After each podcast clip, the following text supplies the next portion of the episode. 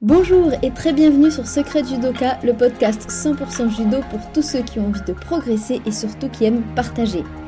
Il y a quelques mois, j'ai réalisé qu'il y avait forcément quelqu'un qui devait s'occuper du site alljudo.net que je consultais si souvent. Alors moi qui développe Secret Judoka, une plateforme en ligne, forcément ça m'intéressait. J'ai alors trouvé qu'il s'agissait de Laurent Mathieu, sans surprise un judoka, mais peut-être un peu plus surprenant, un judoka au Maroc avec beaucoup d'autres projets que ce site All Judo. J'ai eu envie d'en savoir plus et j'ai profité d'une semaine au Maroc pour l'interviewer dans son magnifique dojo à Marrakech, dont vous pouvez d'ailleurs voir les photos sur le blog secretjudoka.com, n'hésitez pas à vous y rendre. Pour l'heure, je vous laisse avec Laurent Mathieu et si vous appréciez ce format interview, pensez à mettre 5 étoiles au podcast afin que les algorithmes le suggèrent à d'autres judokas qui ne connaîtraient pas encore plus il y a d'écoute, plus il est possible de développer des projets. Alors merci à vous d'avance. Salut Laurent, eh ben, un grand merci pour euh, ton accueil déjà euh, chez toi. Enfin, tu auras le temps de nous raconter un peu où est-ce qu'on est. Euh, tout d'abord, bah, si tu veux bien te présenter, voilà, qui tu es dans, le judo en tant que comme, voilà. Ok, donc bah, Laurent Mathieu, j'ai 52 ans. je suis le directeur sportif du club de Flamme Maroc je donne des cours, euh, je m'occupe de la communication. Voilà, euh, c'est une fonction euh, très élargie, on va dire. je suis également le fondateur du site alljudo.net que j'ai créé en 2006, qui existe toujours. Et puis, à côté de ça, j'ai une activité professionnelle dans le domaine de la communication. Euh, communication du coup liée au judo ou cette fois-ci c'est un peu en dehors de Non, c'est en dehors du judo. Euh, je fais de, la prestation de, dans le domaine de la création de sites internet notamment. Après, euh, certains de mes contacts et de mes clients et de mon réseau, ça vient du judo. D'accord, d'accord. Ok. Et alors, toute première question, j'aime bien demander ça souvent. Comment toi, tu as mis un pied dans le judo? Ça s'est passé comment? C'était quoi ta rencontre avec cette discipline? Ma rencontre avec le judo, j'ai commencé à 6 ans à, à Lyon dans un club qui s'appelle le Judo Club Croix-Roussien. D'accord. J'étais un enfant assez turbulent, enfin turbulent en tout cas, qui avait beaucoup d'énergie.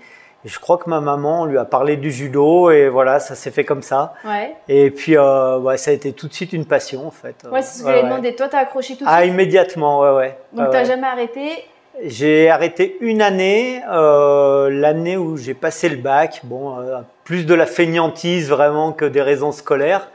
Euh, et, voilà. Puis après, j'ai repris. Je pense que les années où j'ai le plus pratiqué, c'est quand je suis rentré à l'université, à la faculté des sports.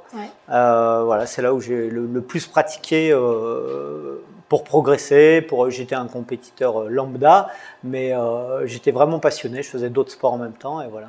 Et là aujourd'hui, tu es enseignant. À quel moment tu as découvert l'enseignement dans ce parcours de judoka, voilà, qui tout de suite a été passionné? Alors, Ça s'est passé comment? euh, Donc moi, je suis rentré à la faculté des sports qui s'appelait l'UFRAPS à l'époque, je crois en 1991. Ok. Et euh, parallèlement à ça, j'ai commencé à donner des cours de judo dans des petits clubs. Et puis euh, j'ai eu, j'ai passé mon brevet d'état de judo dans ces années-là. Je me rappelle plus exactement en quelle année. Donc voilà, à partir d'une vingtaine d'années, euh, j'ai commencé à donner des, cours un petit peu. Puis après, quand j'ai fini mes études, j'ai été prof de judo à plein temps pendant quelques années. Et ensuite, euh, j'ai démarré une carrière euh, dans le domaine de la communication vers l'âge de 30 ans. Et j'ai toujours continué à enseigner le judo. D'accord. Et là, c'est pareil, l'enseignement, dès le départ, tu as vraiment bien accroché ou c'est un peu par, par habitude ou que tu as développé Alors, je, je, suis beaucoup plus passionné de l'enseignement maintenant que ce que j'ai pu l'être à l'époque. À l'époque, c'était alimentaire. Euh, voilà, je n'ai pas, pas, honte de le dire. Et puis, euh, c'était aussi euh, voilà, dans le domaine de ma passion, dans le domaine de ce, que j'aimais, un environnement que, dans lequel je me sens à l'aise. Mais le fait d'enseigner, euh, à, cette époque-là, j'étais plus intéressé par entraîner des, des compétiteurs, des cadets, des juniors, même des minimes. Mais maintenant, j'aime enseigner. D'accord, oui, tu je dirais que Je dirais que maintenant, euh, l'aspect compétition du judo, j'aime regarder euh, les compétitions de judo, mais préparer des judokas pour la compétition, c'est pas la partie qui m'intéresse le plus. Donc du coup, sur toutes ces premières années, avec ce goût un peu pour entraîner, tes profs et après ensuite en parallèle de ton boulot communication. Voilà. Donc ça, c'est tu fais différents lieux, tu restes toujours au même club. Donc euh, mon parcours euh, en tant que licencié, j'ai été pendant de 6 à 18 ans au judo club de Croix-Roussien. Euh, ensuite, j'ai été licencié, je pense, un an ou deux au CS Doha, qui était le club du campus, qui était un club un petit peu particulier en fait où on venait, on payait une licence et c'était tout et on avait accès aux entraînements. Ah d'accord, ça c'est un voilà. peu pour les étudiants d'ailleurs. Voilà, c'était un club universitaire, voilà, un club universitaire. Et puis ensuite, j'étais licencié euh, au Judo Club Est-Lyonnais, donc qui est une entente de club sur l'est de Lyon. D'accord. Et je, je, suis devenu prof dans l'un de ces clubs, à mes yeux. Et j'y suis resté, euh, j'y suis resté longtemps, je sais pas, peut-être 10 euh, ou 15 ans, je sais pas. Et ensuite, j'ai quitté Lyon, j'ai déménagé dans l'Ain. Euh, donc c'est à une heure de Lyon à peu près, et j'étais enseignant dans un club qui s'appelle le Judo Club de Polia, et qui depuis est devenu euh, Bresse-Saône Judo, je crois, qui est une entente de club. Euh, je le cite parce qu'il y a une équipe qui fait du bon travail. Euh, Super, on les salue. Voilà, et euh, dans, avec un modèle de fonctionnement de club en milieu rural, en fait, qui est pas forcément le plus répandu. Ouais. Et voilà, ils, ont, ils réussissent à faire grossir les effectifs, à, à, avoir des résultats en compétition. Donc, euh, donc voilà, ouais. Je fais une toute petite parenthèse ah sur mon parcours. Avec plaisir. Euh, que je voudrais rendre hommage à certains enseignants. Oui. J'aurai peut-être pas l'occasion de le faire euh, plus tard au cours de l'interview. Donc, mon premier prof s'appelait Gérard Tinet. Donc, ça, c'est celui que tu as eu de 6 à 18 ans? euh, alors, au sein du club, j'ai eu Gérard Tinet, ensuite j'ai eu Pierre Blanc. Okay. Alors Gérard Tinet, c'était un prof, euh, je pense, qui pour l'époque avait des méthodes assez novatrices, et j'ai découvert beaucoup plus tard qu'en fait il avait participé euh, à la réalisation des premiers, euh, des premières versions de la progression française de judo, dans laquelle bah, justement pour la première fois on intégrait du jeu dans la pédagogie, ah oui, etc. Très novateur. Alors moi j'étais enfant, je m'en rendais pas compte. Ouais. Et puis un jour, euh, lorsque j'ai eu accès à la progression française en tant qu'enseignant, j'ai regardé les gens qui l'avaient composé ou qui avaient participé. J'ai vu que lui était dans les gens qui avaient participé. Alors euh, certainement ouais. qu'ils avaient un panel de professeurs à l'époque qui étaient intéressés pour participer à ce projet et il en faisait partie. Donc euh, ça fait partie Super. de mon parcours. Ensuite Ouais. j'ai eu euh, Pierre Blanc quelques années qui était euh, qui maintenant euh, enfin non maintenant c'est plus lui mais qui s'est occupé pendant plusieurs années de l'école des cadres à Lyon qui est un très bon prof de judo, sixième ou septième dan, très bon technicien. Ensuite, au CS Doigt, j'ai eu un, un professeur, euh, on va dire, assez professeur-entraîneur assez atypique, qui s'appelle Daniel Ray, qui était également euh, le professeur des sports de combat au, au, sein de la fac des sports. Et qui, est, et qui était également euh, l'enseignant, l'enseignant sur la pédagogie au sein de l'école des cadres à Lyon, et qui est qui est quelqu'un de vraiment très intéressant sur l'aspect enseignement des ah sports oui. de combat. Euh, voilà, lui, il m'a vraiment imprégné. Oui. Et puis voilà, puis au sein du club où j'étais, il y avait euh, Daniel Mestre, qui était. Euh, alors, Daniel Mestre, lui, m'a donné une autre vision. C'était quelqu'un qui était très investi dans le sambo. D'accord. Et j'ai également fait du sambo. Ah un petit niveau, Ah ouais. mais euh, il n'empêche que ça fait partie de mon bagage et c'est aussi une ouverture sur les sports cousins euh, que, qui fait Ah ouais, partie de, du judoka que je suis. Ouais, voilà. Ouais. Merci de la précision parce que je suis sûre qu'au cours de l'interview et quand tu nous expliqueras aussi ce que tu as monté ici, Hum je comprends qu'effectivement le background, comme on dit, en tout cas le, le parcours, ça compte de, dans, dans ce qu'on devient après euh, quand Exactement, c'est pour ça que c'est pour ça que j'en parle, pas Donc, spécialement pour parler de moi, mais voilà pour dire un petit peu quelles sont mes influences et ma vision du judo. Ok, donc on arrive. 2006, c'est la création de le judo, c'est bien ça. 2006, c'est la création de le judo. Donc ça, au judo, c'est dingue parce que euh, moi, pour être très honnête, je vais te dire pour anecdote, j'ai mis longtemps à me dire, mais en fait, il doit y avoir quelqu'un derrière le judo. parce que c'est tellement une référence. Enfin, je veux dire, on va tout le temps, tu regardes sur le judo, tu regardes sur le judo, qu'on Oui. a l'impression que le site, il est juste là, qu'il y a juste tout dessus. Ouais. Et on, et on oublie qu'il y a quel- quelqu'un derrière. Donc, Voilà. le jour où ça m'a fait tilt, je me suis dit, mais ça, faut aller voir. Ouais. Bon, un judoka, voilà, qui crée ça. Alors, comment t'es, enfin, voilà, d'où d'où est venue l'idée? Est-ce que déjà t'es un créateur d'idées, un entrepreneur à la base? Est-ce que c'était un besoin? Raconte-nous. Euh, alors l'idée, elle a germé en fait moi euh, quand j'ai commencé à travailler dans le domaine de la communication. Donc en fait j'étais Ah oui. professeur de judo à temps plein. Ouais.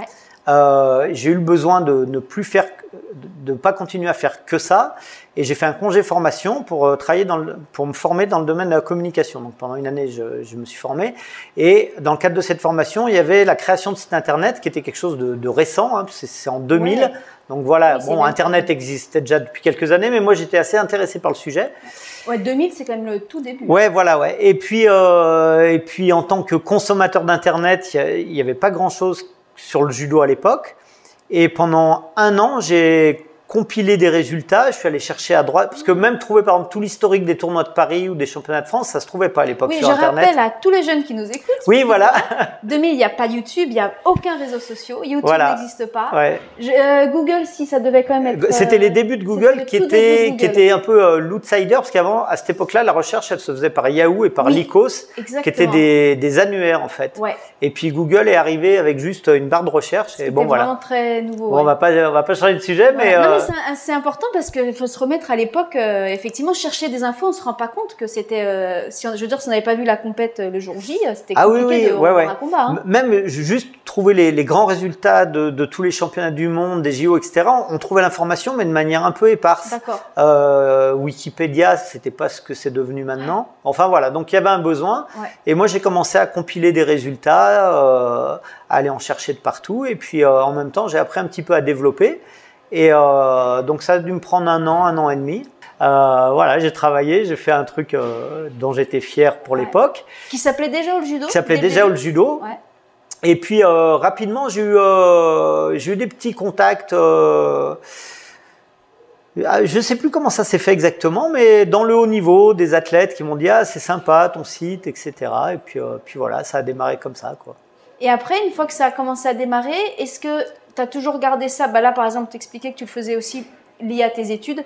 Oui. Est-ce qu'après, tu t'es dit, je vais me lancer totalement là-dessus? Est-ce que c'est resté quelque chose pour toi qui est resté annexe? Alors, il y a, un peu les choses? Euh, en fait, à, cette, à cette époque, en 2006, moi, j'étais freelance, j'étais prestataire dans le domaine euh, donc de la création de sites internet. Et au judo, c'était ma vitrine. Et puis, euh, c'est aussi quelque chose qui m'a permis de trouver quelques clients dans le domaine du judo. J'ai fait des sites pour, pour plusieurs gros clubs français. À l'époque, j'avais fait le site de Levallois, j'ai fait Judo Club Maison Alfort. Voilà, bon, ça m'a donné des contacts. C'était ma vitrine aussi, des fois, pour essayer des nouvelles technologies, des nouvelles tendances. Bah, je, je me faisais la main sur, sur le judo. D'accord. Voilà. Et puis ensuite, il y a eu une période euh, je pense entre 2012 et 2014-2015, euh, où là, ben, j'ai rencontré Stéphane Nomis et euh, on a essayé d'avoir une approche plus, plus professionnelle, on va dire. Donc durant cette période-là, j'ai eu une pigiste qui a travaillé avec moi, qui faisait de la vidéo, des moyens un petit peu techniques aussi pour développer le site. Ouais. Donc ça a été la grosse période de Hall Judo en fait. Euh, la, la, période où il y avait vraiment le plus de trafic. Je, le record, je me rappelle, c'était sur un, sur un mois de février, parce que le mois de février avec le tournoi de Paris, c'est toujours une période où il y a des gros pics de trafic. Et euh, il, y a un, il y a eu un mois de février où j'ai fait un million de pages vues. Ah ouais, euh, voilà, donc c'était c'était énorme. Ouais. C'était énorme. Et puis euh, bon après voilà, ça ça n'a pas continué, mais euh, la, la difficulté dans le judo, euh, c'est de, monétiser. Euh, voilà, à un moment ah donné, quand ça prend beaucoup de temps, il faut aussi que ça puisse rapporter de l'argent.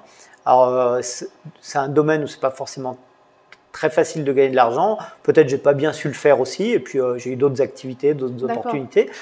Mais par passion, je continue toujours de, de l'alimenter, notamment. Alors, puis aussi, il faut dire que à cette époque-là, il y avait une concurrence qui était qui était vraiment moindre. Ah oui, le site de la fédération les résultats n'étaient pas mis à jour euh, rapidement. Donc moi, j'avais les organisateurs, les ligues qui m'envoyaient les résultats. Moi, je les mettais en ligne le dimanche soir, de demi-finale, tournoi labellisé, etc. Euh, je faisais des articles, je faisais des reportages. Maintenant, sur Internet, on trouve quand même beaucoup, beaucoup plus d'accès à l'info. Par exemple, l'IGF, bah, ils retransmettent toutes les compétitions. Euh, le judo a perdu l'utilité qu'il avait avant. Mais par contre, ce qui reste sa vraie spécificité, c'est la base de données de résultats nationaux, parce que sur les résultats internationaux, il y a la base de données Judo Inside qui est plus complète que celle de All Judo. Mais par contre, sur les résultats nationaux, euh, All Judo, elle est, elle est unique. Euh, elle est unique. C'est pour ça que je continue de l'alimenter. Ça demande un petit effort, mais bon, j'ai aussi des outils qui me permettent de le faire assez rapidement. Et euh, donc voilà. J'ai plein de questions là. Tu as, balayé d'un coup 15 ans. D'accord. Alors je reviens par étapes. Déjà, du début jusqu'à ce que tu rencontres Stéphane Omis, là tu dis que c'est la belle période. Justement, c'était l'une de mes questions. À quel moment on décide, euh, et, et, aussi parce que moi dans Secret du Doka, je suis dans cette phase de développement, je me dis à quel moment tu t'es dit, tiens, je vais grossir, ce qui implique prendre une pigiste et tout, ce qui a des coûts. Oui. Entre le moment où on est tout seul et on fait nos recherches toutes seules. Et comme tu dis, à un moment donné, les journées, elles sont. Oui. voilà. et où on se dit qu'on va se développer. Est-ce que là, c'est la rencontre qui a débloqué ça? Est-ce que c'était une envie et qui a provoqué la rencontre, tu vois euh, C'était c'était un mélange des deux. C'était un mélange des deux, c'est-à-dire que euh, moi j'avais déjà euh, quelques contacts, des euh, je, je, crois que j'avais déjà commencé un petit peu à travailler, euh, enfin à vendre des espaces publicitaires à, à Mizuno et à Adidas. Bon voilà, après Stéphane, lui, il a une vision entrepreneuriale des choses et, et je l'ai suivi, je l'ai suivi puis c'était il, est, il, était moteur en fait sur les aspects sur lesquels moi je, je ne le suis pas. Euh, voilà, sur le, on va dire sur le développement au sens large quoi. Ouais, donc tu réponds un peu ma, ma deuxième question parce que je me disais aussi comme tu as, mentionné le fait qu'à un moment donné il faut monétiser si on veut y passer ses journées. Toi, tu avais une vision claire parce qu'il y a différentes façons de, de monétiser un site ou en tout cas une activité internet. Tu avais une vision claire là-dessus, ça s'est fait plus non, j'avais pas de vision claire et en réalité, euh, j'en ai toujours pas parce que si tu regardes les médias, euh, pour vivre d'internet, c'est un exercice qui est, qui est pas simple. Hein. Mm. Euh, bon, par exemple, on va prendre l'exemple de l'esprit du judo. Bah, eux, ils ont toujours le, le papier. Ouais. Euh, le site web, ils vendent un petit peu d'espace publicitaire, mais je pense pas que. Enfin, alors là, je m'avance. Hein, je, je, c'est des amis, donc euh, je parle un petit peu à leur place, mais je pense pas que ce soit suffisant pour faire vivre une équipe de, de, journalistes. Et puis après, tu regardes tous les gros médias qui étaient sur des modèles gratuits, ils sont tous payés, tous passés sur des modèles payants. je veux dire, euh, il y a 10-15 ans, la presse, elle a essayé de développer un modèle gratuit. Et puis euh, non, euh, c'est pas possible. Si tu veux avoir accès aux articles, il faut payer. Par exemple, moi, je vais sur le site de l'équipe. Euh, il y a de moins en moins d'articles gratuits et quelque part, c'est logique parce que le, je veux dire, les, les utilisateurs, ils sont, euh, ils ont un degré d'exigence qui est, qui est pas cohérent. C'est-à-dire qu'ils veulent de l'information gratuite, ils veulent pas de bannière pub, ils veulent pas de cookies, ils veulent pas qu'on leur envoie de newsletter, mais à un moment donné, il y a des gens qui travaillent derrière. il y a des gens qui travaillent et, donc à un moment donné, voilà. Alors soit on diminue la voilure, on dit bah je continue à faire un petit truc amateur, ce qui est mon cas, et euh, et puis voilà, puis c'est bien et moi ça me suffit. Mais si on veut passer au-dessus, à un moment donné, il faut que l'utilisateur il paye. Par exemple, sur la période 2014-2015, nous on a euh, on a lancé une application qui s'appelait Judo Pro qui était une application payante qui était destinée euh, justement à produire des contenus de vidéos, actualités, etc. Et puis, euh, bah, le modèle, euh, on n'a pas, ça n'a pas fonctionné, quoi. Ça n'a pas fonctionné.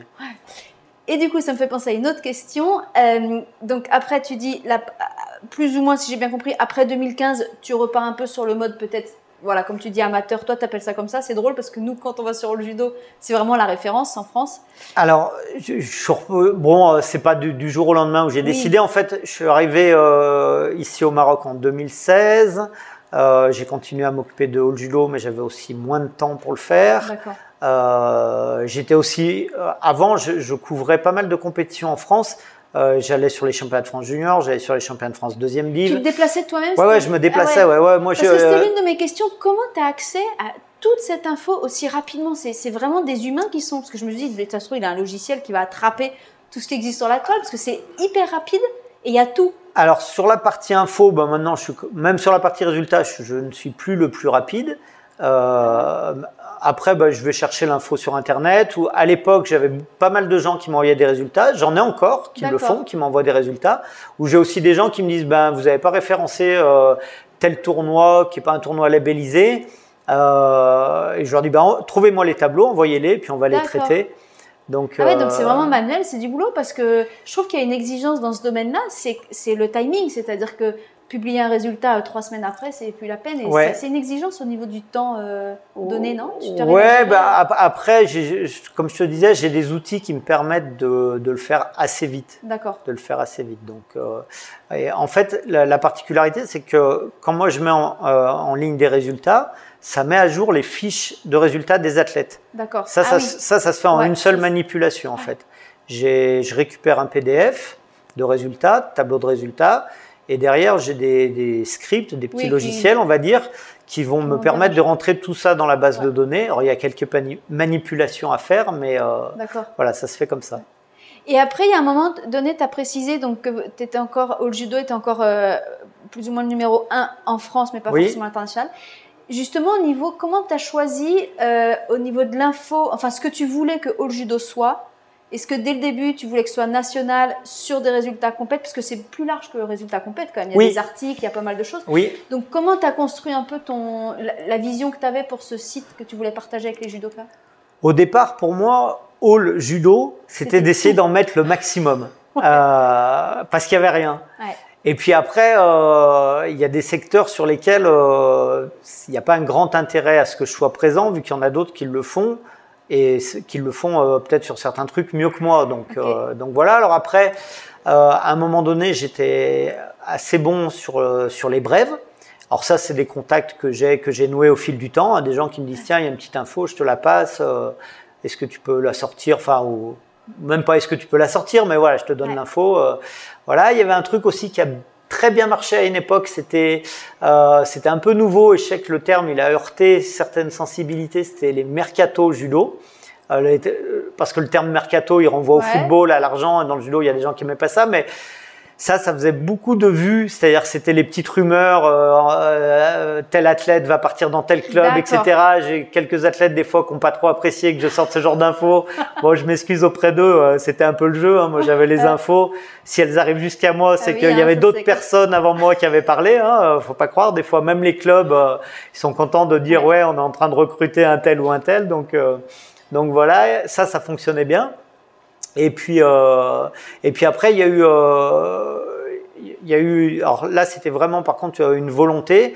C'était, euh, moi, j'ai pas apprécié, enfin, peut-être pas le mot apprécié, mais euh, l'équipe fédérale de, de Jean-Luc Rouget, notamment les, les dernières années, euh, les, les, deux derniers mandats, ce qu'il faisait, etc. Euh, ça allait à l'encontre de ce que je pensais bénéfique sur, pour le judo. Ouais.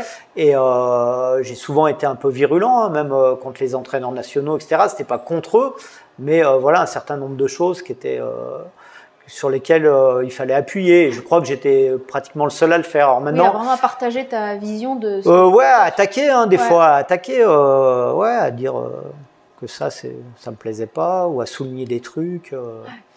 Euh, c'était pas, c'était pas impartial, hein, c'était pas impartial. Ouais. alors des fois, il y a des gens qui m'ont fait le, repro- le, le, ce reproche hein, en tant que journaliste ou en tant que média, mais moi, je me considère ni comme un journaliste ni comme un média. Finalement, je suis un artisan du web j'ai développé un site et si j'ai envie de dire un truc dessus, je le dis. Mais je l'ai, je, je l'ai toujours fait parce que dans mon fort intérieur, euh, j'étais vraiment persuadé que euh, ce qui se faisait, ça, ça n'allait pas quoi. Ouais. Et, euh, et, voilà, donc ça a aussi servi un petit peu à ça. C'était au judo, bah, c'était, on m'a souvent dit que j'étais anti-fédé. Non, j'étais plutôt anti les gens qui étaient en place. Ouais. Ce qui se faisait et ce qui proposait. Ok. Et euh, ok, donc ça c'est hall judo. Le hall est important. Donc. Le hall est important, ouais. ouais, ouais. Alors avec le temps, euh, alors je ne le fais pas parce que techniquement et du point de vue du référencement, ça poserait quelques problèmes. Mais je préférerais qu'il s'appelle alljudo.fr puisque finalement c'est un site français. D'accord. Euh, voilà. Ouais. Petite parenthèse. D'ailleurs, euh, pour continuer la parenthèse, toi, tu dis que tu l'as gardé maintenant en tant qu'amateur et plus par, euh, par goût. Voilà. Mais tu es toujours dans les deux premiers liens qui sortent quand on cherche quelque chose en judo. C'est vrai qu'au judo, ça apparaît toujours. Tu as un référencement qui est. Euh, Alors, j'ai un bon référencement. Après, bon, ce qu'il faut savoir sur le référencement, je fais une petite parenthèse, une deuxième parenthèse. Ouais. Je fais beaucoup de parenthèses, en fait. Euh, ouais. C'est plus un site, il est gros, plus il a quand même des chances de sortir ouais. haut dans les résultats de recherche. Donc, un site avec euh, 10 pages, il a moins de 100, ouais, ouais voilà, et l'ancienneté, il a moins de chances de bien sortir qu'un site qui a des milliers de pages. Ouais. Mais c'est cool, ça, voilà. ça, donne une bonne référence. Euh, voilà. En tout cas, pour nous utilisateurs, c'est pratique. Ouais, ok. Et euh, ok, et donc. Je, je, voudrais dire un, un, dernier truc aussi sur le judo, c'est que euh, pour moi, le judo, maintenant, il y a aussi une dimension euh, participative, même si beaucoup de choses se font sur les réseaux sociaux. Mais quand les gens m'envoient un communiqué de presse, euh, quand les gens m'envoient des résultats, quand les gens m'envoient euh, un tournoi à publier dans le calendrier, etc., je le fais euh, et je le fais vraiment de bon cœur. Et il y a même, en s'inscrivant sur le site, on peut faire certains trucs. Par exemple, ah, on peut être administrateur de sa fiche judoka et, et remplir des infos, rajouter ah, quelques résultats, etc. Et c'est une vocation du site aussi qui pour moi est importante puisque finalement, euh, ce site, il appartient, enfin il m'appartient, mais euh, quelque part, euh, il est partagé. Il est partagé. il y a peut-être des gens, des utilisateurs qui vont plus souvent sur le site que moi. J'en connais un ou deux, euh, qui, qui, me font souvent remonter. Ils me disent tiens là il y a telle fiche en doublon, là il y a une erreur sur telle page de résultat et voilà donc ah, c'est intéressant le fait que la communauté des gens qui vont sur le judo participent. Ouais, voilà. Voilà, ben on lance l'appel puis on pourra peut-être mettre le lien en dessous précis de par exemple sur les domaines où on peut remplir sa fiche. Ouais, pourquoi pas, pourquoi pas. Puis il y a des gens aussi qui me contactent via Messenger, qui me demandent de, de, faire des choses. Je leur réponds pas toujours. Euh, je les oublie pas de publier des résultats, etc. Si je le fais, c'est que je, je n'ai pas le temps ou je prends pas le temps de le faire, mais euh, leurs demandes, elles sont, euh, elles sont dans une to-do list, voilà, de choses à faire. D'accord. bon, super. Et euh, ok, donc là, on arrive au Maroc. Donc tu continues le judo comme tu viens de l'expliquer. Oui. Et alors raconte-nous cette aventure Maroc. Donc là, moi, je pense que ça se verra pas à l'écran, mais moi, je, juste derrière toi, je vois oui. Jigoro Kano sur, je sais pas, c'est peut-être presque 5 mètres de haut, une immense, on la montrera, on la montrera à l'image, un magnifique euh, dojo, on est en hauteur, on a vu sur le dojo, c'est vraiment, il est magnifique. Euh, voilà, comment, comment raconte-nous un peu ce eh ben, projet, ce que tu y fais. Le projet, euh, donc tient à cœur aussi. Dans voilà, moi j'étais au départ, euh, j'étais pas forcément à l'origine du projet, mais je suis arrivé au moment où le projet démarrait, démarrait, pardon. Et puis, bah, je me suis impliqué dedans en tant que prof, et puis je me suis occupé de la communication. Voilà. C'est 2016, hein, tu as dit, c'est ça? Alors 2016, on a initié le projet, mais en fait, ce qui, le bâtiment ici, il était brut. Il n'y avait même pas l'électricité, pas la plomberie, ah donc euh, il y a eu un an, un an et demi de travaux. D'accord. Et puis euh, on a démarré les cours et voilà, on a fini euh, la première saison après avoir démarré en retard, c'est-à-dire qu'on a raté la rentrée de septembre. On a dû finir à 80 adhérents. Donc adhérence, tu commences quoi? Baby judo, ça, ça se passe comment pour les inscriptions? Euh, Donc baby judo jusqu'à cette année, c'était à partir de 4 ans. Ouais. Euh, et cette année, euh, les 4-5 ans, ce sont les éveils. On fait des cours de judo avec les 3 ans, ouais. avec un mode de fonctionnement qui est particulier. En fait, les années précédentes, ça arrivait quelques fois sur l'insistance des parents qu'on prenne des enfants de 3 ans. Et à chaque fois, ça s'est pas très bien passé. Et donc on s'est dit, bah, si on le fait, on va proposer quelque chose de spécifique pour eux. Donc on fait des séances de 45 minutes. C'est le seul cours où les parents restent à l'intérieur. D'accord. Euh, et euh, en fait, nous, on gère pas les à côté. C'est-à-dire que si l'enfant il veut pas monter sur le tapis, des fois ça arrive, hein, ils veulent rester dans les dans les bras de maman. Donc voilà. Euh, euh, s'ils veulent sortir du tapis pour boire, pour aller aux toilettes, même des fois faire une petite pause. Alors nous, on, donne le rythme des pauses, mais euh, on n'a pas d'exigence euh, autre que d'animer une séance. Et les enfants, ils font des petits va-et-vient sur le tapis. Puis il y a des samedis. Enfin, moi, j'y suis sur les cours de baby judo. J'y suis le samedi matin, le samedi après-midi. Je suis pas là sur les autres créneaux de la semaine. Il y a des samedis où un enfant, il fait toute la séance, il est bien, puis le samedi d'après, il est un peu fatigué. Donc voilà, et euh, ce fonctionnement, il fonctionne bien avec eux. Et puis, euh, et, on fait de la motricité. Un petit peu de dans la motricité, on, on intègre l'apprentissage des chutes ouais. et des petites situations d'opposition. Super. Pas d'éléments de technique. Euh, D'accord. voilà. Super. Et donc là, je reviens là parce que c'est moi qui t'ai un petit peu coupé, mais oui. tu disais première année, donc vous avez en démarrant en retard, vous êtes arrivé à 80 inscrits, donc oui. dès 4 ans à ce moment-là. Voilà. Et puis, alors l'année suivante, donc la première saison c'est 2017-2018. L'année suivante, 2018-2019, on a dû monter à 120, je pense. 2019-2020, l'année elle s'est arrêtée en février à cause du Covid, donc club fermé, on était à 120. Euh, à 120 en février, sachant qu'ici, par rapport à la France, il y a beaucoup de gens qui viennent s'inscrire en cours d'année. Il n'y a pas encore euh, forcément cette habitude d'inscrire les enfants à leur activité euh, en septembre jusqu'à la fin d'année. D'ailleurs, à l'époque, maintenant on a arrêté, mais euh, c'est quelque chose qui se fait beaucoup ici, c'est les abonnements au mois. Ah oui. Et nous, on a, on a imposé ça, de dire, bah, on essaie de faire quand même une saison complète parce que il y a de l'apprentissage, il y a des passages de grade qui se font en fin de saison, etc. Donc ça nous a coupé en 2020 à 120. L'année 2020-2021, c'est une année euh, finalement qui a été une bonne année. Euh, on a dû finir, je crois, à 150, 160 adhérents parce que on n'a pas été fermé en fait. Ah, les clubs de sport n'ont pas été beaucoup fermés au Maroc, oui. mais par contre, il y avait quand même euh, un, un, environnement qui était assez anxiogène ouais. et beaucoup d'adhérents qui sont pas revenus, et puis aussi un environnement économique. Marrakech ouais. est une ville très touristique qui a été impactée et des gens qui, ah à un moment donné, quand les, finances sont difficiles, bah, les loisirs, c'est ce qu'on stoppe en premier. Et puis voilà, puis là, pour cette saison, donc 2021-2022, on a redémarré avec une petite difficulté, c'est que paradoxalement, les clubs de sport étaient fermés en, août-septembre. Donc en septembre, bah, vu qu'il fait beau, nous on a mis les tatamis dehors. Tous les jours, on sortait les tatamis. Ah, Donc ça a permis comme ça de reprendre un peu les adhérents de l'année dernière et qui partent pas sur d'autres disciplines. Et puis on a vraiment démarré euh, fin septembre, début octobre. Et voilà, là actuellement on est 250. Ah oui, ça a largement avec, euh, augmenté Ouais, donc là on a euh, bien augmenté. Avec la perspective, il reste encore quelques mois donc de faire encore ah quelques adhérents. Donc pourquoi pas arriver à 300.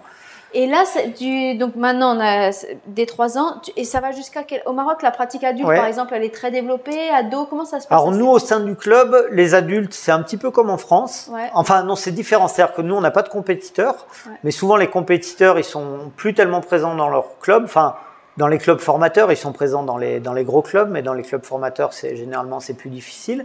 Et euh, donc nous, on a un cours d'adultes loisirs qui tourne à une dizaine, quinzaine de personnes, voilà. Ça dépend des soirs, ça dépend euh, des matchs de Ligue de Champions et voilà des paramètres extérieurs. Ouais. Et puis, euh, par contre, on a beaucoup de. Alors ça, je pense, c'est quelque chose qui n'existe pas trop en France. On a beaucoup de, de minimes, euh, minimes, ouais, beaucoup de minimes, donc des pré-ados débutants. Ah oui. Ouais, on a un cours qui est très fourni. Euh, et ça depuis plusieurs années en fait des ados qui viennent euh, démarrer le judo et qui accrochent à l'activité ouais. Super. Voilà. D'accord. Et du coup alors parce que tu disais tu as dit en début d'interview que maintenant tu aimais enseigner d'ailleurs c'était intéressant de voir la distinction entre entraîner et enseigner. Oui. Euh, sur ce club et la façon dont ben voilà, tu gères les cours, je sais pas si tu as d'autres profs avec toi, etc. Comment voilà, je sais pas si on peut parler de projet pédagogique ou éducatif. C'est quoi ta vision que tu essayes de transmettre à ces jeunes ouais, euh, On peut parler de projet, puisqu'il y a quelque chose qui est formalisé euh, au niveau des cours. De, alors, y a du, bon, j'ai rien inventé, hein, je veux dire, la progression française, ça existe depuis des années, mais nous, en interne, voilà, on a des plannings euh, par cycle, on découpe l'année en cinq cycles, avec euh, des techniques, des situations d'apprentissage, et euh, aussi des, des, objectifs et une manière d'enseigner le judo et d'intéresser les enfants au judo selon les, tranches d'âge. Et cette année, pour la première fois, parce que les effectifs le permettent, on a resserré les cours euh, en collant aux vraies, aux vraies catégories d'âge. C'est-à-dire qu'avant, par exemple, on avait des cours 7-10 ans parce qu'on euh, avait besoin d'avoir un petit peu de monde sur le tapis. Mais maintenant, donc, on a les 3 ans, après on a les éveils, après on a les mini-poussins, ah après on a les poussins, benjamin, minimes. Et l'année prochaine, va se poser la question, on va avoir certains de nos minimes qui vont devenir cadets. Donc de voir comment eux on va les intégrer avec un cours d'adultes loisirs qui n'ont pas forcément un niveau technique euh, plus élevé. Bon voilà, on aura une petite euh, réflexion à avoir euh, sur cette tranche d'âge. D'accord. Voilà. Et là, les, donc tu enseignes seul, tu as des profs avec non, toi, donc, des gens formés, comment ça se passe? Donc alors, alors bon, il y, a plusieurs choses à, à discuter. Alors je vais, je vais te donner les choses dans l'ordre. Ouais. Donc je ne travaille pas seul. Euh, j'ai un, un, professeur avec moi depuis trois ans qui s'appelle Ralid, qui est un petit peu mon point d'appui au sein de l'équipe. Alors je te coupe une mini seconde, mais on n'oublie pas le fil. Mais ce Ralid, par exemple, toi, tu arrives ici, comment tu l'as rencontré? Est-ce que tu as dû le former? Est-ce que c'est un judoka marocain déjà prof? Donc lui, il était déjà prof. Euh, son papa était prof déjà. Et lui, à titre personnel, il s'était intéressé à comment enseigner le judo. D'accord. Et euh, donc voilà, parce que ici, les profs sont pas formés et euh, la, manière d'enseigner le judo, elle est, euh, elle est, bah, elle est tirée en fait. On enseigne le judo de la manière dont on l'enseigne aux adultes. Et, euh, et, donc voilà, il y a, y a, pas, forcément. Il y a pas de voilà. sur, euh, Ou, peut-être parfois des éléments qui sont piochés un petit peu comme ça, mais euh, mm. c'est pas quelque chose de, de, construit. Alors après, je connais pas tous les profs du Maroc et je veux pas que mes propos soient, soient négatifs, mm. mais de ce que j'ai pu voir, voilà, c'est un petit peu ça. En tout cas, ce qui est sûr, c'est qu'il n'y a pas de structure dans ces... il n'y a pas de diplôme à passer, il n'y a pas de formation pédagogique pour être enseignant. Bon, Moi, je, moi, à titre personnel, mon bagage, donc, euh, bon, déjà, j'ai un, cursus euh, dans le domaine du sport universitaire, et ensuite l'école des cadres à Lyon. Euh, c'était deux années de formation ah, avec des cours tous les week-ends, de la pédagogie, euh, de la mm. connaissance de l'environnement du judo, de l'enseignement technique, de l'enseignement des katas. Donc euh, voilà, je dis pas ça pour me vanter, c'est juste pour dire l'écart qu'il peut y avoir. Exactement. Voilà. Et euh, donc j'ai ce prof avec qui euh, je travaille, j'essaye de, de, lui amener des, des éléments pour qu'il progresse. Je suis curieux pour ça. Voilà. Et puis après, ben, l'année dernière, on a eu une prof avec nous, pareil. J'ai essayé de, de, de, lui permettre euh, d'évoluer. Là, cette année, on a d'autres profs qui viennent avec nous, donc pareil, j'essaye de petit à petit de les amener sur euh, sur mon projet, ouais. sur mon projet pédagogique. Donc euh, je, maintenant, je vais te, te dire un petit peu comment je vois les choses. Oui, Donc pour moi, le, le projet, euh, c'est de faire aimer le judo. d'accord. Euh, Ma priorité, c'est ça, c'est de faire aimer le judo. Euh, moi personnellement, je, je, je- ça me fait ni chaud ni froid de me dire que je vais former un champion. Ouais. Déjà, je pense qu'un champion, à la base, il y a des éléments que tu maîtrises pas, c'est que c'est un champion. Mm. Je pense que Teddy Riner, il aurait démarré le, le judo dans un autre club. Il, y avait de grandes chances qu'il soit également devenu un champion. Donc euh, dire qu'on va orienter son enseignement pour former des champions, ça me paraît pas être une bonne vision des choses. Pour moi, les étapes, ouais. c'est de dire on leur on fait aimer le judo. Et faire aimer le judo, c'est revoir sa manière d'enseigner. C'est-à-dire, c'est euh, faut rendre le judo ludique, faut rendre le judo joyeux. Euh, alors, ça ne veut pas dire que que je veux qu'il y ait du bazar sur le tapis, etc. Je suis assez exigeant euh, sur tout ce qui touche euh, à l'attitude. Ouais. Euh, parce que pour moi, ça fait aussi partie de la, des choses qu'on doit enseigner dans le judo. Ouais. Et je pense que les enfants, ils aiment ça aussi. Oui. Donc voilà, c'est pas antinomique. Une fois qu'on les a fait aimer le judo, le- la deuxième étape, c'est de leur faire aimer, c'est de leur donner le goût de l'effort. Ouais. Voilà. Euh, mais ça, tu peux le faire à travers le jeu, tu peux le faire à travers les défis. Euh, tu montes un petit peu dans les tranches d'âge. Quand ils arrivent poussin, benjamin, bah, tu commences à faire des petits challenges, ce genre de choses. Euh, et puis, une fois que, que tu as ça, ben, que tu as la passion, que tu as le goût de l'effort, bah, c'est là où peut-être on peut commencer. À... Et puis que tu as des gens qui sont bien éduqués, à qui tu as donné des bases de judo. Nous, on travaille, on travaille beaucoup les bases. Euh, le kumikata, la posture. Euh, les- des choses Ouais, comme ça. déplacement. Euh, dès les, chez les petits, euh, on utilise des mots comme shizontai, jigotai, taisabaki. Euh, ils les retiennent, hein, faut pas croire. De la même manière qu'ils retiennent maté, etc. Ouais. ils imprègnent vite. Hein, donc, et ça, c'est c'est leur base en fait. D'accord. Une fois qu'il y a ces bases-là, on peut les faire progresser, aller plus loin dans, le, dans la technique, dans l'exécution du geste, peut-être donner des petits éléments pour progresser en compétition. Puis après, s'ils sont bons, il y a des gens qui savent très bien faire ça. hein. Je veux dire, euh, au Maroc, en France, maintenant il est plus là, mais il y avait Christian Chaumont qui était euh, directeur technique euh, national du Maroc. Euh, il a montré de, de nombreuses fois en France que quand on lui donnait un jeune avec du potentiel, Ouais, euh, il savait euh, quoi en faire après. Et puis voilà, puis après, ici, on a des enfants aussi qui sont franco-marocains, ou bah voilà, à un moment donné, s'ils doivent aller dans des structures en France, après, il y a des Ouais. gens qui savent bien faire. Et j'ai eu l'occasion de poser la question à Larbi Ben Boudaoud il n'y a pas très longtemps. Je lui ai demandé, lui, en tant que directeur de la haute performance, quelle était sa vision sur euh, la formation, sur ce qu'il attendait. Et il disait, moi, ce que j'attends, c'est d'avoir des judokas qui sont bien formés, à la fois techniquement et à la fois au niveau de leur euh, moralité, au niveau Ouais. de leur, euh, État d'esprit. de leur état ouais. d'esprit. Donc voilà, donc euh, moi, si un jour je dois former un champion, ce sera par, ce biais-là. Ouais. Ce sera pas euh, en les mettant à la muscu trop tôt, en leur faisant faire du judo intensif très tôt. Après, il y en a qui le font et avec qui ça marche. hein, euh, mais moi, c'est pas ce que j'ai envie d'amener au judo.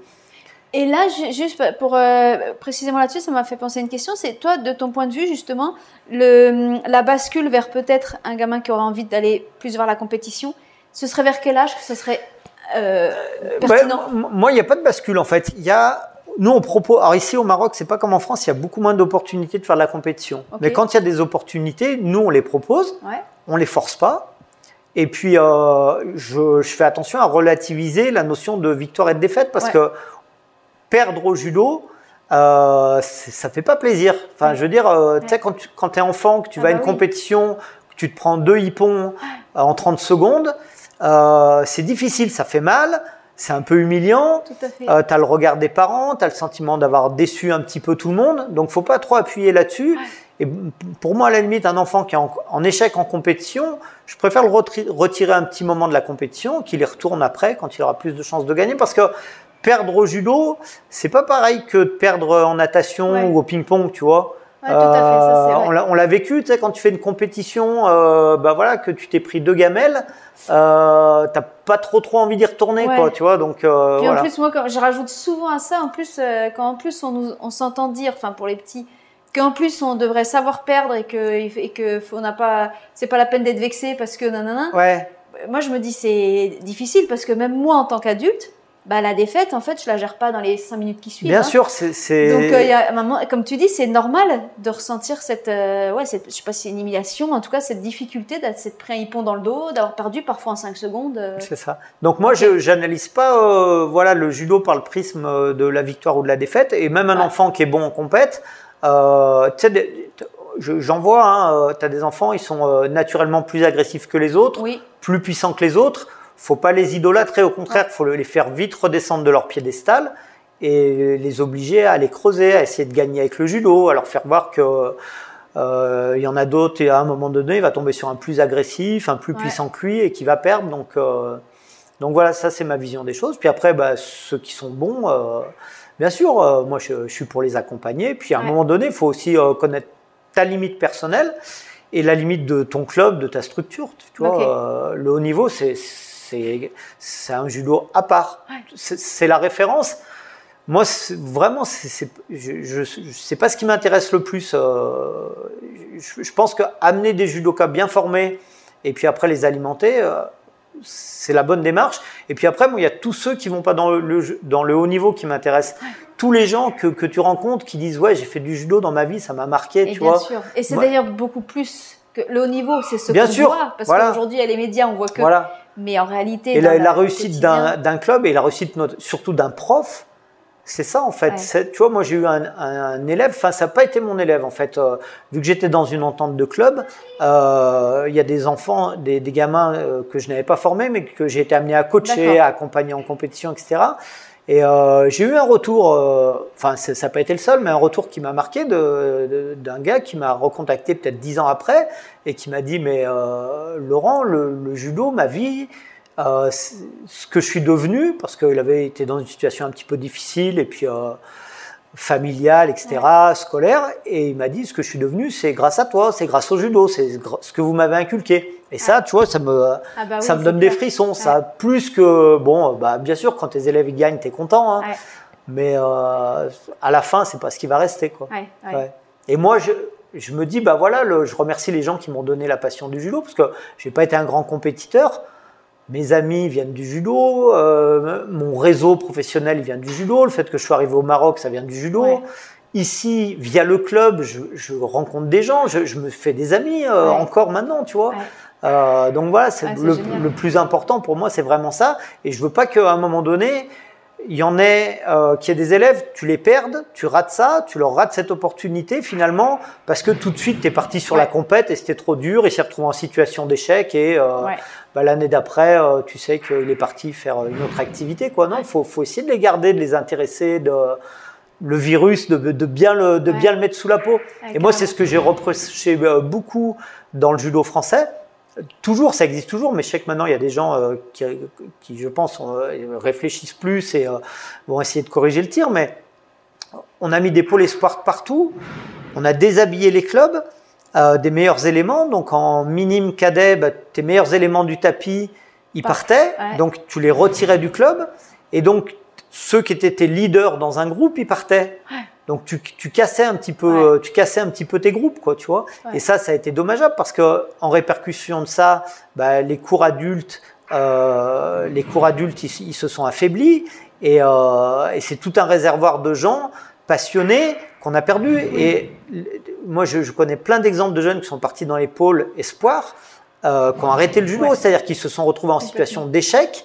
T'es pas bon en compète, c'est pas toi qui vas être le champion olympique eh ben c'est fini, ils arrêtent le judo. Ça, c'était nos réserves de profs, c'était nos réserves d'arbitres, c'était nos réserves de bénévoles. On les a flingués, quoi. Oui, parce qu'à l'origine, s'ils partent en pôle, c'est justement parce qu'ils sont dans les plus motivés et qui, qui sont pas mal. Mais euh, c'est vrai que c'est dur de se dire que leur arrivée en pôle se traduit dans bien des cas. Donc sacrifier comme ça, enfin sacrifier, euh, vouloir aller très vite sur euh, la compétition et tout organiser là-dessus. Attention, moi je dis attention. Faisons vivre des clubs, ayons des beaux effectifs. Et puis, et puis voilà, ce réservoir de judoka, on en a besoin. Quoi. Complètement. Voilà. Et là. Et, même dans la société aussi, je veux dire, euh, les gens, enfin, bien sûr, euh, comme dans tout, il y a des brebis galeuses, mais les gens qui ont fait des judos, c'est quand même des gens qui généralement, professionnellement, euh, réussissent, sont appréciés, sont intégrés socialement. Donc, oublions pas tout ça, quoi. Ouais, complètement. Et là, tout ce que tu développes ici, du coup, tu gardes des liens avec la France, je sais pas, les clubs où tu as enseigné, est-ce que, parce que c'est super intéressant, est-ce que tu oui, mais moi je suis en lien avec euh, plein de judokas. Hein. Mes amis sont dans le judo. Sur les réseaux sociaux, euh, je peux pas m'empêcher d'intervenir quand il y a des débats. Euh, il y a des gens, des judokas que j'ai connus euh, via les réseaux sociaux, bah, comme toi un petit peu, comme d'autres. Donc oui, oui, moi je, je, suis toujours en contact avec le judo français par, par différentes portes. Il y a aussi de, parfois des, des gens qui viennent ici au club font partie du judo français, des profs, des entraîneurs, etc.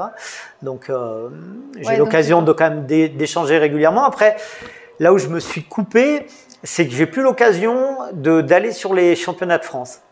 Et ça, c'est un vrai manque. Euh, parce que c'était là où j'ai l'occasion de rencontrer certaines personnes que je vois pas souvent, d'échanger avec eux, et puis de voir aussi le, de voir le judo. Enfin, moi j'aimais bien par exemple aller sur les championnats de France junior, euh, parce que je trouve que c'est, enfin, je ne sais pas si c'est toujours le cas, mais en tout cas, il y a quelques années, ça restait euh, un judo assez spontané. Sur les premières divisions, par exemple, encore une fois, je les ai pas vus ces dernières années, mais je me suis souvent ennuyé sur les premières divisions parce que les athlètes s'entraînent entre eux, ils se connaissent. C'est un petit peu tactique, il y a des enjeux, les meilleurs sont pas forcément à leur pic de forme, mais sur les juniors, euh, ils donnent tout quoi. C'est celui ah bah écoute, c'est celui comme me disait quelqu'un euh, il y a quelques temps là, euh, c'est celui qui va mourir le premier sur le tapis qui va gagner quoi. Et, c'est bah, bien, ouais, voilà. Donc j'ai plus ce plaisir là et puis cette occasion aussi de voir quels sont les clubs qui travaillent bien, quels sont les pôles qui travaillent bien, voilà. Ah c'est intéressant. Et juste c'est drôle parce que de, sur ces deux dernières années, le, c'est le hasard, enfin j'ai été amenée à être dans l'organisation de plusieurs championnats d'Europe cadets et juniors. Oui. J'avais cette sensation que c'était un judo beaucoup plus spontané, rapide, avec plus de prise de risque aussi, enfin, qui est beaucoup moins de méfiance, avec des longues phases d'attente. Et donc, de t'entendre dire ça, je me dis, ah bah, c'était pas qu'une impression, c'est mm. quand même un judo assez. Euh, ouais, c'est vrai que c'est très agréable à voir. Ouais. Voilà. Et notamment, bah, dans ce que tu dis, il y a quelque chose qui m'interpelle, c'est que euh, je pense que la prise de risque, il faut pas la, il faut pas la retirer trop tôt du judoka. C'est-à-dire que si un judoka euh, en minime cadet, on commence à rétrécir son schéma et à enlever toute prise de risque, euh, je crois pas que ce soit la bonne méthode. Au contraire, euh, enlever cette prise de risque, on peut le faire quand on arrive, je pense. Hein, je, ne suis pas un spécialiste du haut niveau, mais il me semble que c'est plus facile de l'enlever quand on est parmi les très bons et gommer ses erreurs que depuis l'âge de 15 ans avoir fait un judo restrictif. Donc euh, dans la prise de risque, parfois tu te fais contrer, parfois ça marche pas. Mais euh, voilà, c'est le judo à un moment donné aussi. C'est... Ouais. bon, super. Donc là, euh, donc tu mènes tout ça, voilà, au judo, cet énorme projet club, ton activité aussi professionnelle communication. Oui. Tes projets pour l'avenir? Alors mes projets, euh, mes projets dans le judo, euh, ben je, je, vais ouvrir, euh, enfin je vais, nous allons ouvrir parce que je suis pas tout seul, je suis associé avec Hicham El Assoudi qui est le président de la ligue de Marrakech. Ouais. Donc le club c'est vraiment le résultat de, de, nos efforts à tous les deux. Ouais. Et donc là on va ouvrir une deuxième salle dans Marrakech. On aimerait à terme ouvrir peut-être encore d'autres petites salles sur Marrakech, parce que Marrakech, c'est une, une, ville qui est assez étendue. Donc, on voudrait s'implanter un petit peu dans le centre, un petit peu dans le nord, pour que les gens, il y a des gens qui viennent pas ici parce que euh, ça pose un problème par rapport au transport. Mm. Donc si on pouvait avoir voilà des, des petits dojos et puis euh, après, bah moi je, euh, je, je, rêve un peu à voix haute, mais j'aimerais ouvrir le même type de club dans d'autres villes du Maroc, dans des villes. Alors sur Casablanca, il y a déjà des clubs euh, qui ont cette approche un petit peu, qui essayent de, de travailler sur la masse, d'avoir une pédagogie différenciée pour les tranches d'âge, etc. Donc Voilà, mais après, il y a d'autres villes sur lesquelles ça n'existe pas et moi, j'aimerais bien y aller, ouais. Ah, super. bon, bah, cette bonne, ouais, bonne route voilà, c'est super. Ben, mille merci. Est-ce que tu as peut-être un petit mot de la fin ou... Euh, bah, ouais, sur le, sur le sujet de la pédagogie, en fait, euh, c'est mon sujet un petit peu euh, intarissable. Mais euh, ce que je veux, ce que je ce que j'ai découvert qui était intéressant en fait dans la pédagogie, c'est que tu peux pas, euh, tu peux pas arriver avec une solution toute plaquée. Ce qui va marcher avec l'un euh, ne va pas marcher avec l'autre, et il faut être tout le temps, euh, faut tout le temps essayer d'observer les élèves. En fait, ta, ta matière première, c'est eux. Moi, par exemple, ce que, ce que je, ce que je fais pendant les cours, si je veux apprendre une technique ou mettre en place une situation, j'essaie de pas trop donner d'informations au début. Je regarde comment ils réagissent. Et à un moment donné, je fais un petit stop, mais stop de 10 secondes ou 30 secondes. Je redonne une information parce que j'en ai vu 3-4 qui ont mal compris la consigne ou qui le font d'une certaine manière. Puis après, si tu vois que ça marche pas, t'arrêtes. Si sur un groupe de, de, de 20 gamins, ah tu as 8 couples qui n'y arrivent pas, au bout de 5-10 minutes, c'est toi, tu t'es trompé c'est pas grave, ça fait partie de l'enseignement, mais il faut essayer tout le temps de, de mettre en place des nouvelles situations, d'inventer. Tu vois, ça c'est important. Des fois ça marche pas, puis des fois tu dis ouais tiens ça ça a bien marché. Tu réessayes avec un autre groupe, ça marche pas ah aussi bien. Donc tu vois, faut faut être à l'écoute. Puis des fois quand tu fais un truc et que tu vois que tout de suite ils y arrivent bien, pas la peine de leur faire faire trop longtemps. Rajoute une difficulté tout de suite, tu vois. Donc quand tu arrives sur le tapis, il faut avoir des thèmes, il faut avoir une vision un petit peu globale. Enfin, je, je dis, tu dois, euh, je parle pour moi hein, en fait. Euh, voilà. mais j'espère que peut-être il y a des gens que ça va intéresser ou ça va leur renvoyer à leur propre réflexion. Mais tu arrives avec un thème. Et puis euh, bah après, il faut, faut, regarder, faut, faut être attentif au feedback. Et le feedback, des fois, c'est euh, c'est le, c'est leur capacité déjà en fonction de l'âge, en fonction de leur niveau. Et puis des fois, c'est l'état émotionnel d'un groupe hein, ou l'état de fatigue. Hein. Des fois, ah tu sais, comme, comme, on dit, euh, des fois on dit en France, euh, ouais, ils sont trop excités, euh, la neige arrive. Mais c'est vrai. Enfin, tu sais pas pourquoi. Il y a des jours, les enfants, ils sont hyper réceptifs et tu vas pouvoir leur donner plein de détails et voilà. Et puis d'autres jours où ils le sont moins, ils ont besoin de se défouler. Bah, sois attentif à ça, tu vois. Ouais. Donc, et tes, thèmes, tes thèmes, tu les prépares à l'année? Ouais. Et tu sais, donc ça veut dire qu'en début d'année, tu sais pour toutes les catégories d'âge oui. quels vont être les thèmes, mais ça, tu gardes toujours ça ou chaque année, tu, tu potentiellement tu Non, l'idée, ça va être en fin d'année. Euh, donc, moi, ce, travail-là, je le faisais quand j'étais en France. Après, on est arrivé ici au Maroc, on a travaillé de manière un peu plus empirique avec, je te dis, des tranches d'âge qui n'étaient pas forcément des tranches d'âge très restreintes et avec euh, des enfants qui arrivaient euh, en cours d'année aussi, tu vois, pas mal. Donc euh, c'est difficile d'avoir une vision globale de, de, ta saison, mais là cette année on a préparé avec donc avec Ralid qui est le professeur avec qui je collabore, on a vraiment préparé les choses. Et puis de temps en temps, on, le thème qu'on avait défini, on l'enrichit un petit peu, et puis on, on, se dit déjà, bah attends, pour l'année prochaine, on va, on va revoir un petit peu les choses. D'accord. Ouais, bah, génial. Euh, si, quand même, pour la fin, j'ai une petite question. Est-ce que tu as des. Sur la pédagogie, qui est vraiment un domaine passionnant, là, puis je, suis contente de t'en entendre parler autant. Euh, Est-ce que tu as des livres, des ressources, des judokas desquels tu as appris ou tu t'inspires et qu'on pourrait aller voir ou pas?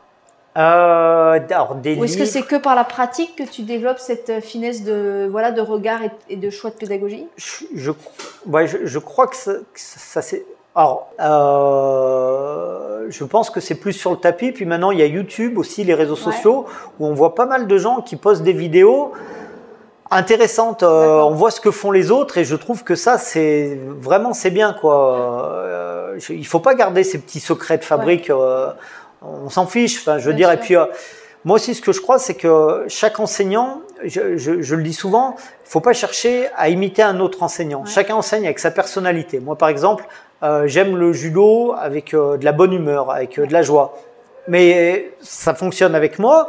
Et puis il y en a d'autres qui vont fonctionner d'une manière différente. Hein, je veux dire, c'est pas, tu vois. Mais par contre, de partager nos manières de faire, je vois sur Facebook un groupe qui s'appelle prof prof de judo 2.0. Alors voilà, les gens ils postent leurs vidéos, des situations, etc. Des fois, ça te renvoie à des choses que tu fais toi. Puis tu dis ah ouais, lui il le fait comme ça, c'est bien, je vais essayer, tu vois. Ça te permet de l'enseignement, c'est quelque chose de vivant, tu vois. Euh. Puis il faut se renouveler, donc c'est vrai que c'est pas mal. Il faut se renouveler, puis euh, bah, tu sais quand tu arrives sur le tapis, que tu as des trucs nouveaux à faire faire.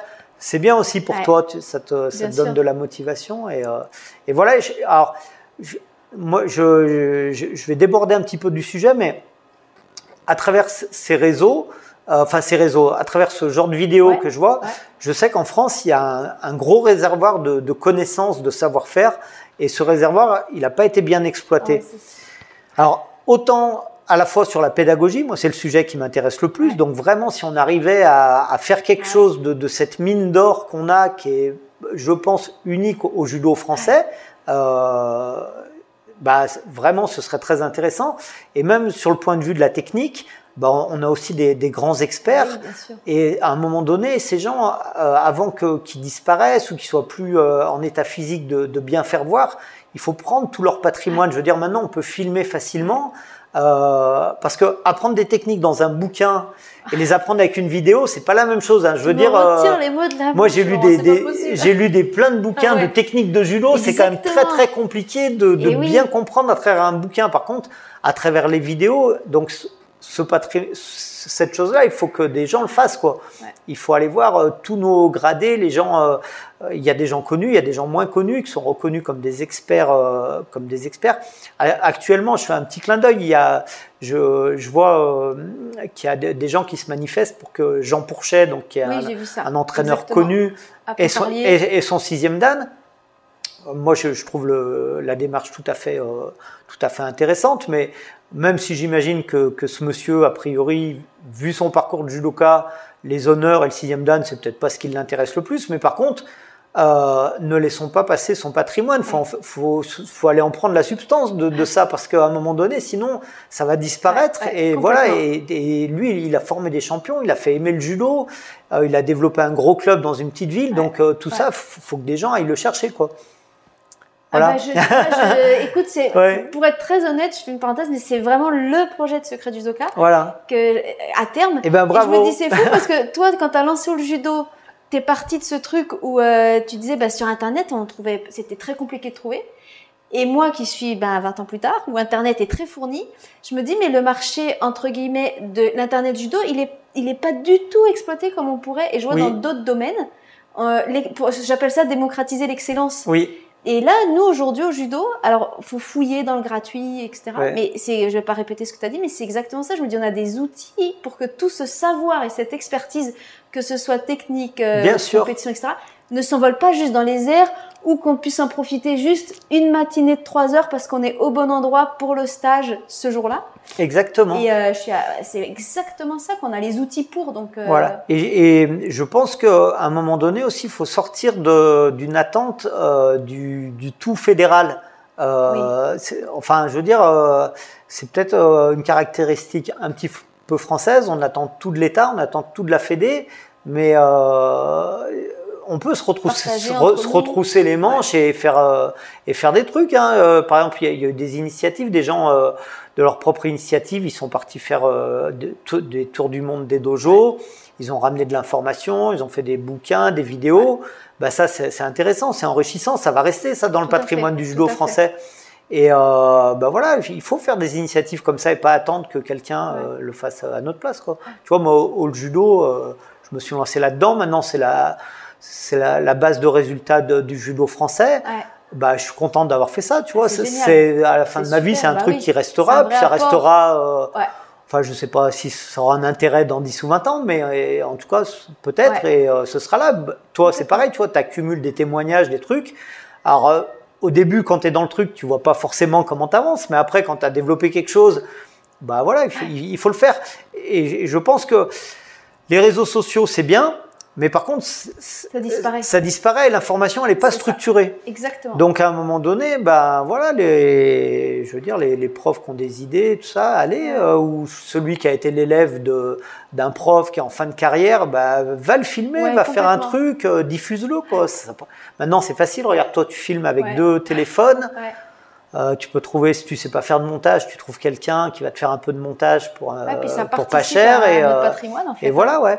Et voilà, j'encourage tous ceux, tous les gens qui ont la possibilité de le faire à le faire, ouais, voilà. Et pourquoi pas après, bah, ils font une vidéo, ils te l'envoient, toi tu mets ça sur ton, sur ton YouTube, ça grossit, voilà, c'est intéressant pour tout le monde. C'est un partage qui, et puis qui monte, comme tu dis, le niveau de tout le monde, parce que c'est bah, ce que tu disais par rapport aux profs, ça, ça nous enrichit tous, donc on est tous gagnants, quoi. Bah, bien sûr, ouais.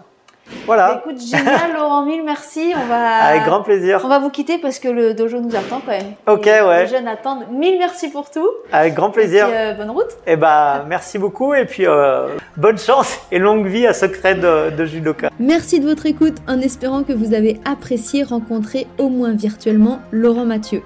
Je profite de cet épisode pour vous rappeler ou vous informer si vous ne le saviez pas que sur le site secretjudoka.com, vous pouvez avoir accès à des programmes de formation judo. Alors il y en a pour les débutants, pour les plus avancés. Il y a des programmes techniques, d'autres qui sont plus liés au mental. Et encore aujourd'hui d'ailleurs, je prépare de nouveaux programmes, cette fois-ci en partenariat avec des experts du judo. Donc soyez curieux, allez sur secretjudoka.com et regardez l'onglet programme. Peut-être bien que vous y trouverez votre bonheur. À bientôt